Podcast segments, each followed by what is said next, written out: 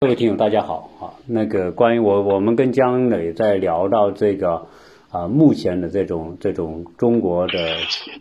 民营企业对外贸易这个话题啊，包括这个美国工厂经营这个话题，我们聊到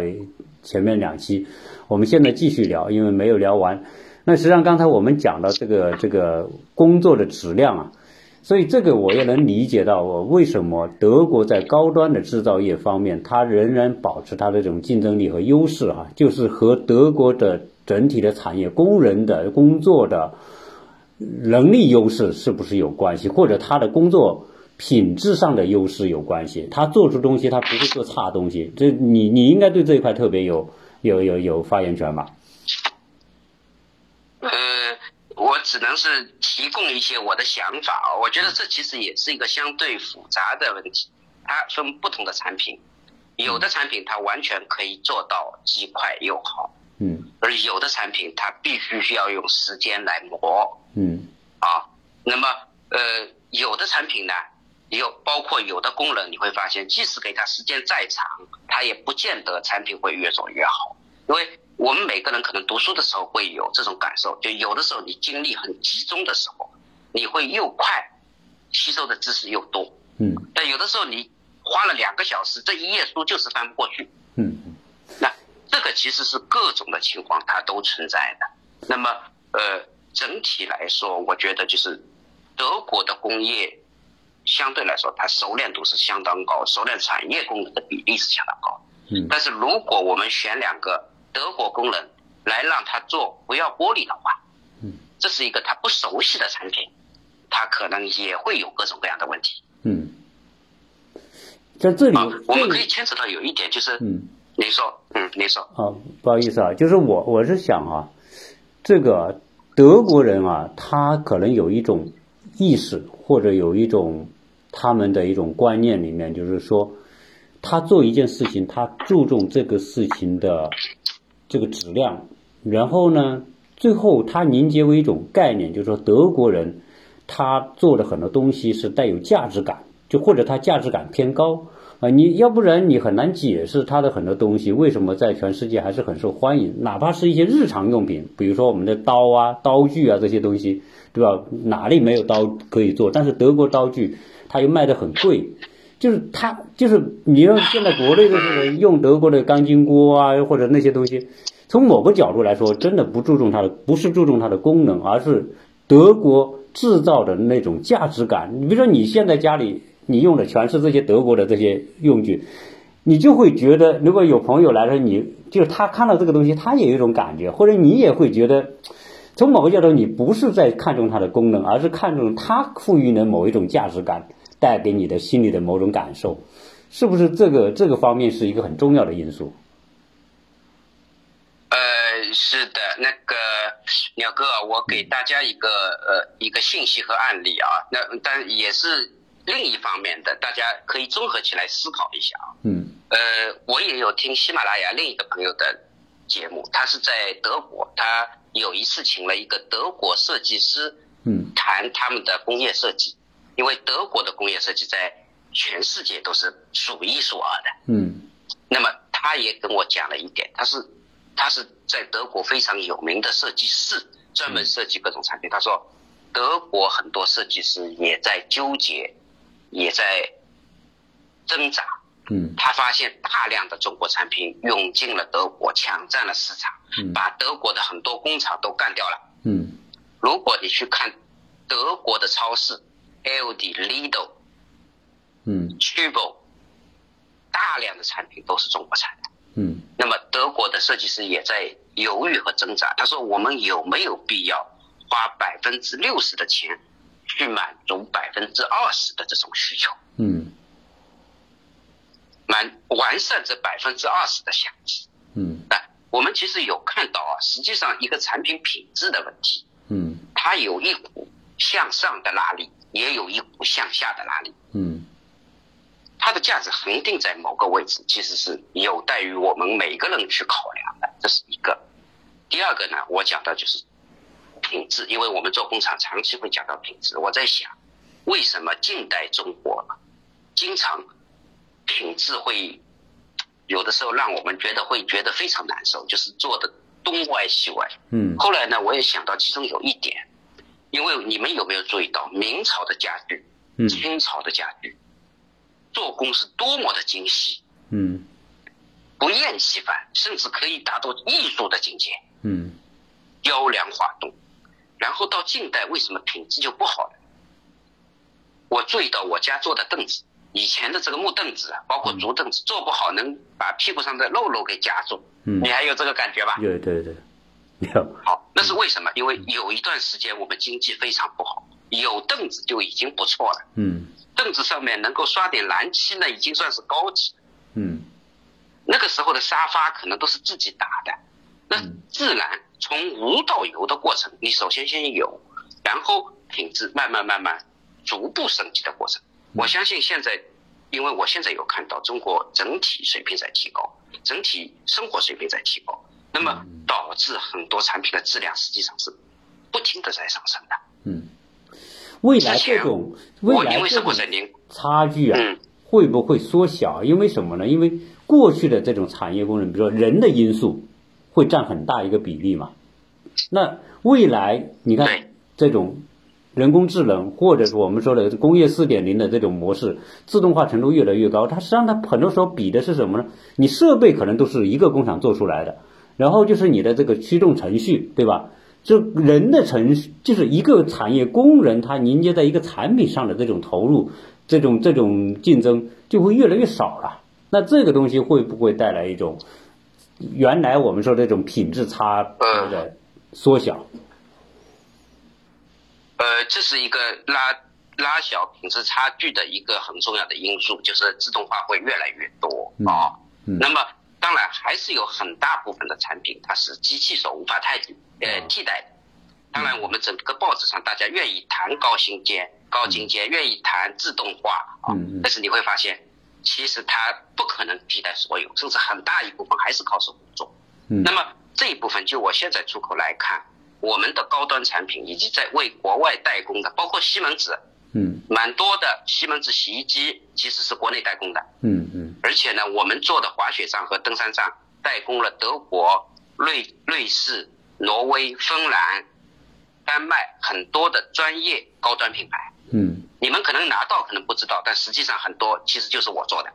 哦因为有一次，我一个朋友在在日本买来一对碳纤维的登山杖，嗯他发在他的朋友圈，非常得意。他说这个价格很高，差不多一根要一千六百块钱，嗯嗯然后也发给我看。嗯我一看，我说这个就是我们做的，我把我现场生产的照片发给他。哦哦好，那实际我想这个情况告诉大家，就是中国实际上高端的也已经有很多了在做，嗯只是因为是贴牌，大家还不知道。嗯嗯这是一个。第二个就是我跟我的工人在谈品质的时候呢，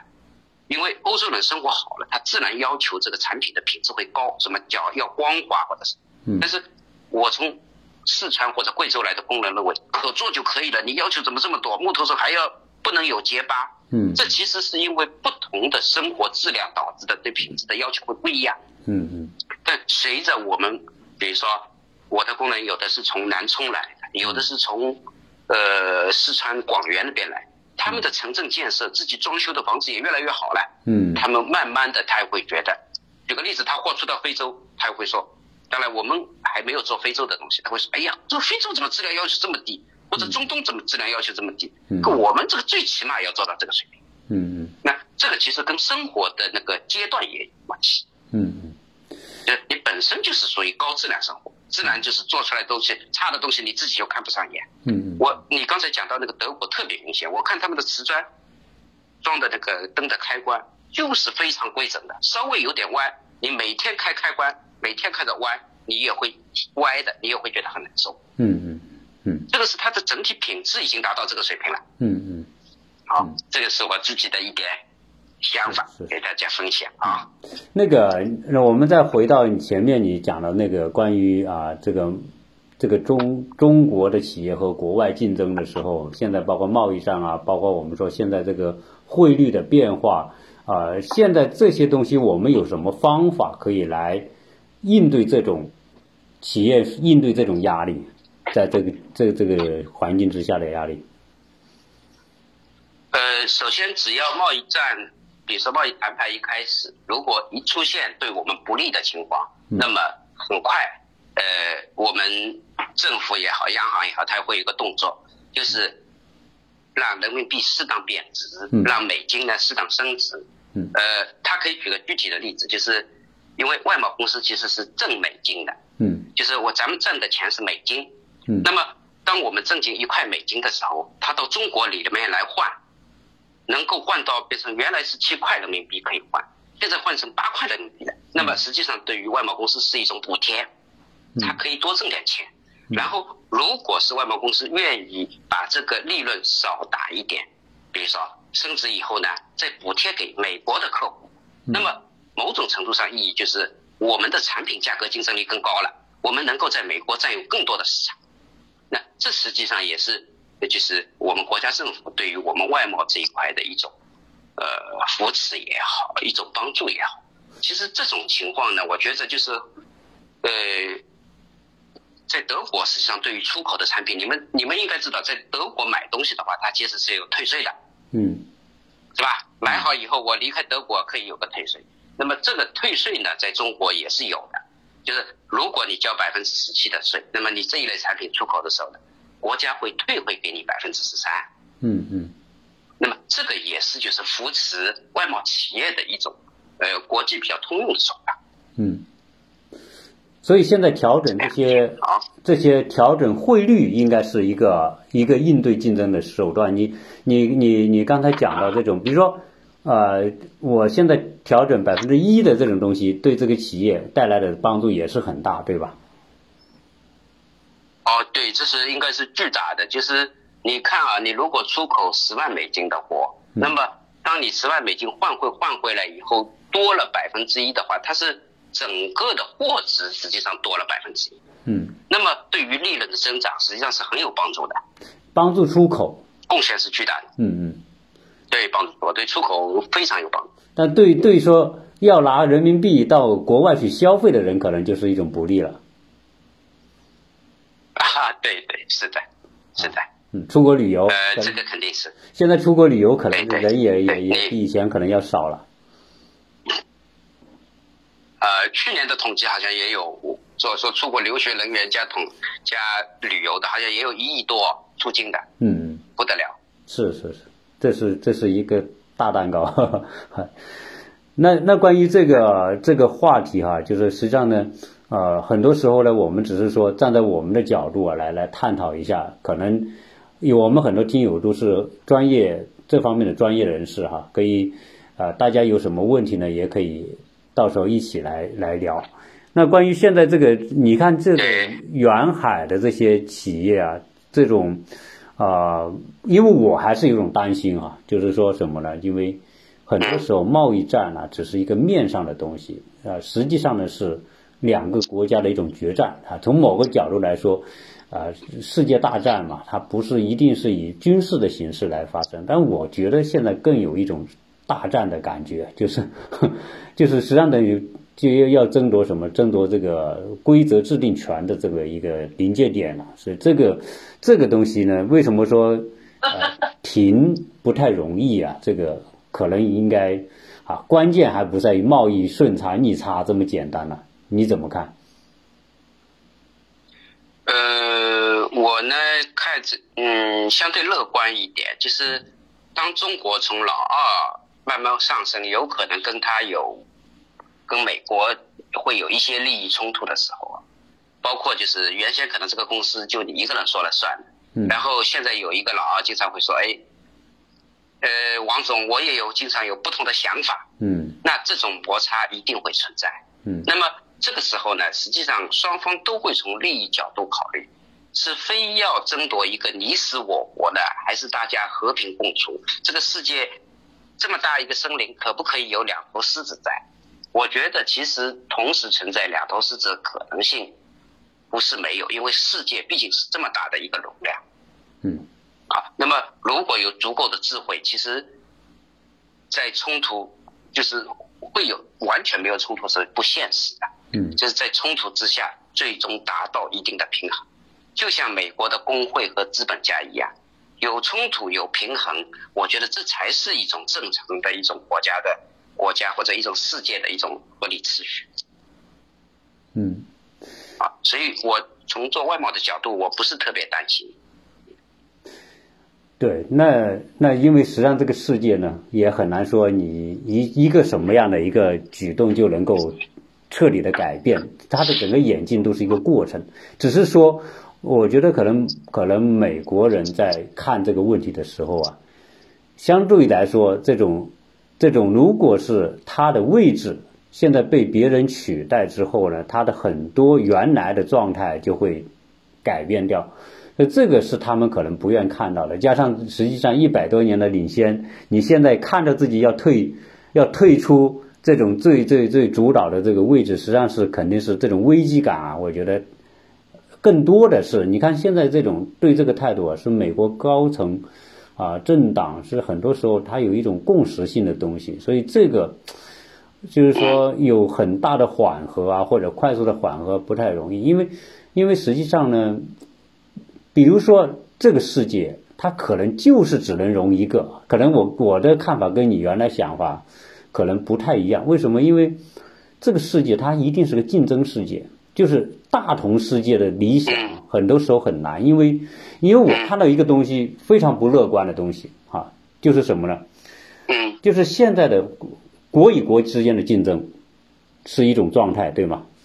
那现在呢，主主题呢就变成国与国之间的竞争，这两个大国之间的竞争。但事实上来说呢，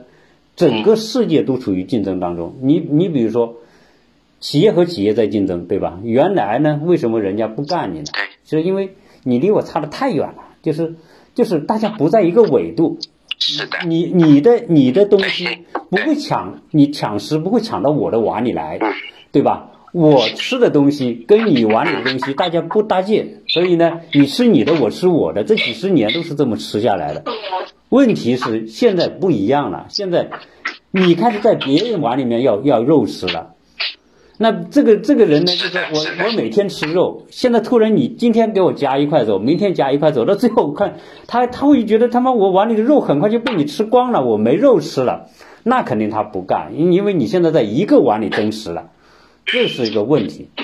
啊，那而且呢，你现在这个完全完全有可能，对，所以你说这个共共同的这种融合啊，这个有时候不容易。还有一个问题，你看现在高科技领域，实际上现在一个最大的问题就是高科技领域的竞争，对吧？谁未来有主导权？这个是生死的问题了。对一个国家来说，不是说不是那种意义上的生死啊，就是说你被别人超越。那意味着什么呢？未来规则全是别人制定的，制定规则的人，那他就是可以支配别人了。那你失去规则制定权，就完全被别人支配。这个东西，这个反差是天上和地下的区别。这个才是说现在这个这个没法缓和。你你现在看到一个好好多领域里面都是这样，就是说，比如说 AI 的竞争，比如说生物工程里面的生命科学领域里面的竞争。那这个这些企业真的是投入巨大的精力去做，他为什么要做投入巨大的精力？因为那些是决定了下一个阶段的竞争的规则谁制定的问题。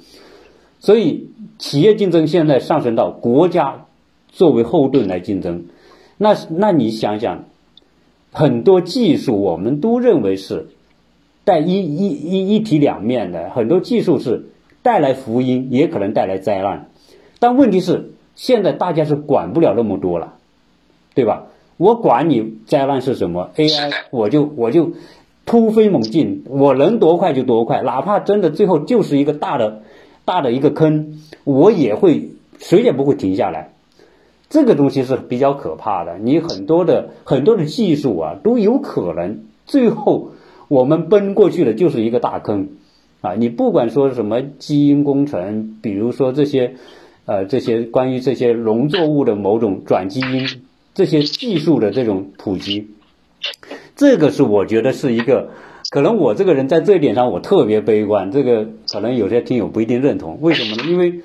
因为我们在研发的这种技术啊，我们真的是看到一个它的利，但是我们真的不知道它的弊到底会有多大，因为它没有呈现。而它的利的弊的呈现可能是未来多少年才会出现的，这个才是一个，就说我们对一个技术的知情权，我们真的不是完全的了解，所以包括霍金啊，包括什么都只能是发出警告，告诉你有这种可能性，但是企业没有一个企业会停下来的。这个我认可的，实际上，呃，他阐述了，呃，人性当中的两个面，嗯，呃，有竞争的残酷一面，啊，呃，但是我们人之所以为人的话，其实也会存在于，呃，也会保有这这部分就是善良的，或者说是，呃，小天使的这一面。那么，两者之间实际上一直会在争夺。嗯，那么刚才鸟哥讲的这个事实的一面，它也一定存在。其实我们始终是抱着一种忧患的意识，然后心中充满希望往前走。呃，否则的话，如果只存在一面的话，那生活的话确实是非常忧虑的一种状态。我我觉得这种贸易竞争后续甚至会出现一些局部的军事摩擦，随着中国体量的增大。这都是有一定可能性的。嗯，它如果降临在某一个地区、某一个人的个体身上，它就是巨大的灾难。嗯，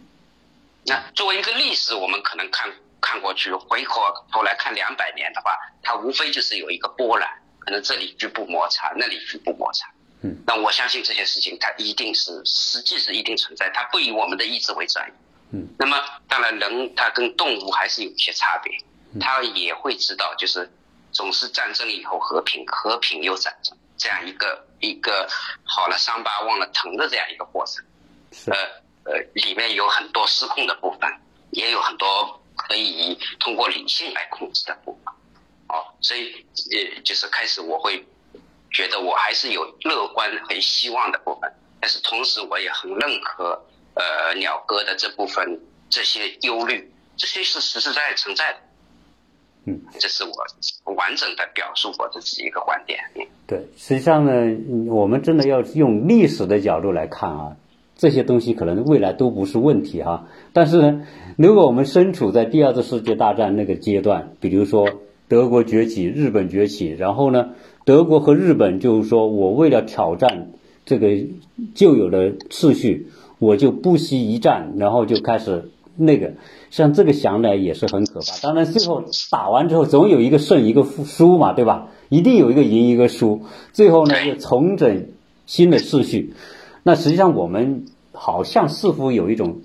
相同的感觉啊，就是 虽然我们现在用的不是军事的方式了，但是事实上来说，你看大家现在全力以赴，所有的这种资源都调动起来来进行这种较量，和当初这个德国和日本干那个事。和和和英国、美国干的事好像 啊，有很多东西是很相似的哈。这个所以回过头来讲，人家说，哎呀，我说这个世界历史啊，真的就是在一种似曾相识当中演进，可能方式会有变化，但是他真正的目的或者是他要追求的东西，很多时候都是一个啊非常一致的。所以这这个话题当然永远没有标准答案啊，我们可能只是说每个人可以谈自己的看法啊，当然这个我们这种节目嘛，也就是畅所欲言嘛。是你你特别是鸟哥可以从其实艺术家的这种敏锐度和高度来洞察人性当中的两面性，以及对呃从对人性的认知，那么呃可以推演。我们就是人类这个族群，当出现利益冲突的时候，可能会出现一个什么样的一个呃一个未来？然后我觉得，也许你可以有机会把这些表现在你的艺术作品里面，甚至表现在你的花园里面。嗯，对，因为人类的永远是在悲观和乐观当中，呃，找一条往前进、往前走的路，啊。这不管不管说呃你是持有悲观的看法或者是乐观的看法，它最后两种力量都会去寻求一种平衡啊，所以这个所以我现在认为啊，这个世界啊最终来说，嗯，它的力量最终要寻求到一种新的平衡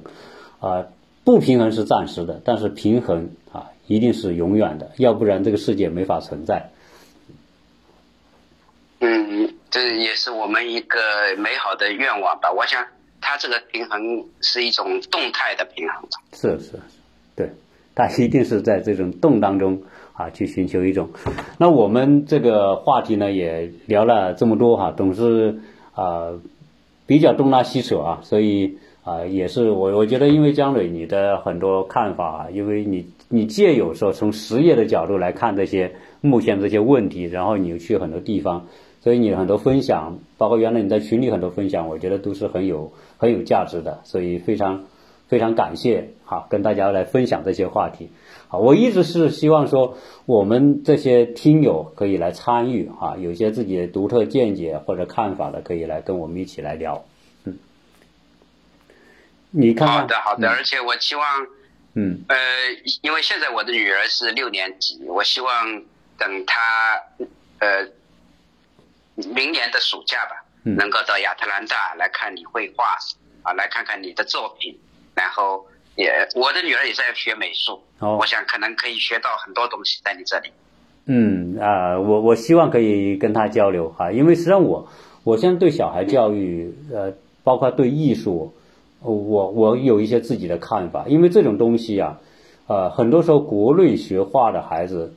很很多他的角度啊，包括国内教化的老师这个角度啊，有些时候我觉得是有偏的，是是有问题的啊。到时候有机会我们可以交流一下这个话题。嗯，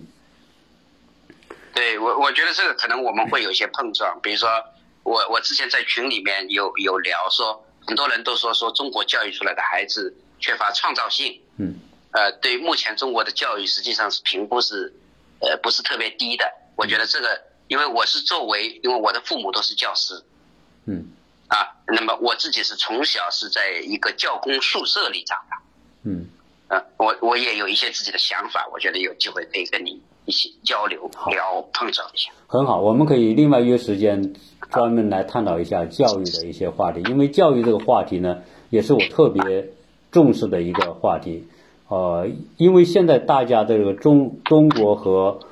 美国也好，和英国也好，这种教育交流都呈现一种低龄化，而这种低龄化的这这样一种交流趋方式啊，从某个角度来说，我们父母的一个想法可能决定着孩子们的未来，而孩子们他是无辜的，不管这种未来好还是不好，他们都是很被动的。那这个时候取决于父母的这个智慧。啊，你站在一个什么样的角度来看孩子的未来，而不是你自己的某一种功利追追求啊，这个是特别，我觉得是有价值的。到时候我们来分享，好吗？是的，嗯，好的，好的，好，好，感谢哈，今天这这三期节目啊，聊了这么多，那我们另外要时间再继续沟通，谢谢大家，嗯，OK，好，谢谢大家听，嗯，拜拜。